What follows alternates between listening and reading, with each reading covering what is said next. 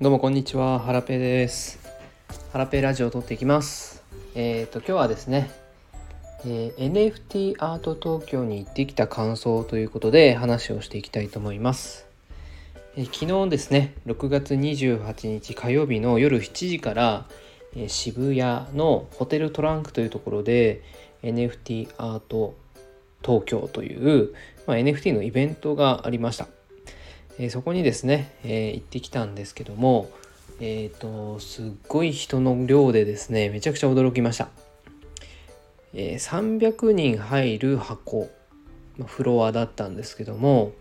もう行ってみたら、7時に行ってみたら、もう満杯状態。すでに満杯状態で、でも、どんどんどんどん人は入ってくるっていうような感じだったんですね。結局2000人ぐらい来てたみたいで、うん、あの300人入る箱に2,000人ってめちゃくちゃすごいですよね。あのでもそのおかげでですね会いたかった方々にお会いすることもできましたし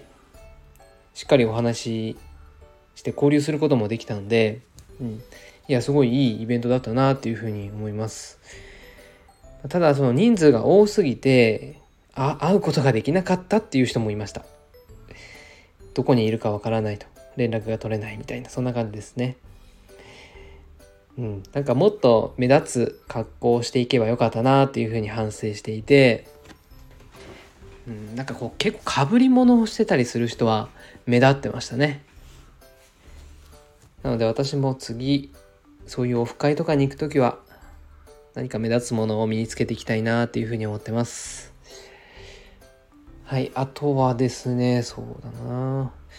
2,000人も人が集まったっていうのは本当すごいと思っていて、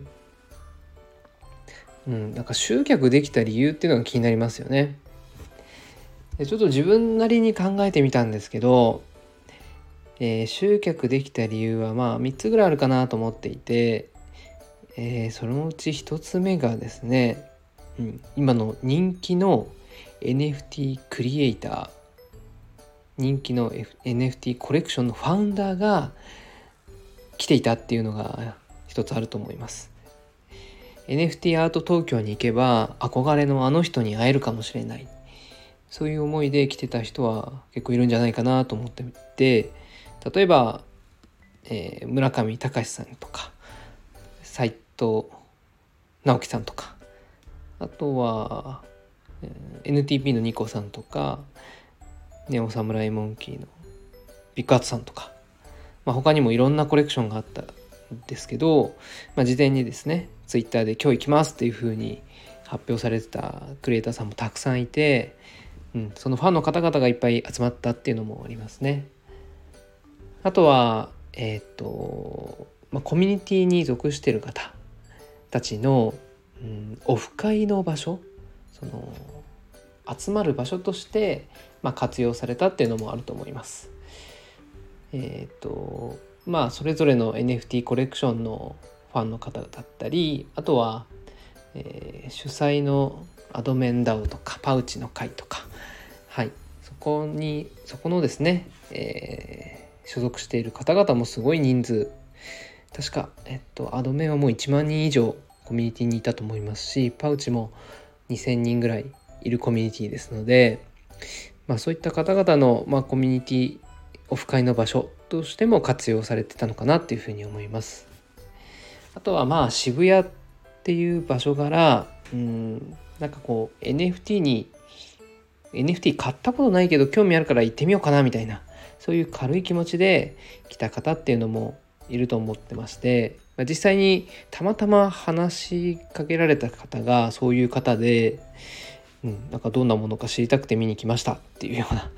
方だったんですね。うん、なのでまあごくわずかかもしれないですけどそういう方もいたのかなっていうふうに思ってます。まああの今までコロナの影響でなかなかこういうねイベントに行きたかったけど行けないというか、ま、そもそも開催されてなかったので、まあ、これからねこういうイベントがどんどん増えていけばいいなっていうふうに思います。はい。簡単ですが今日は以上です。また明日よろしくお願いします。失礼します。バイバイ。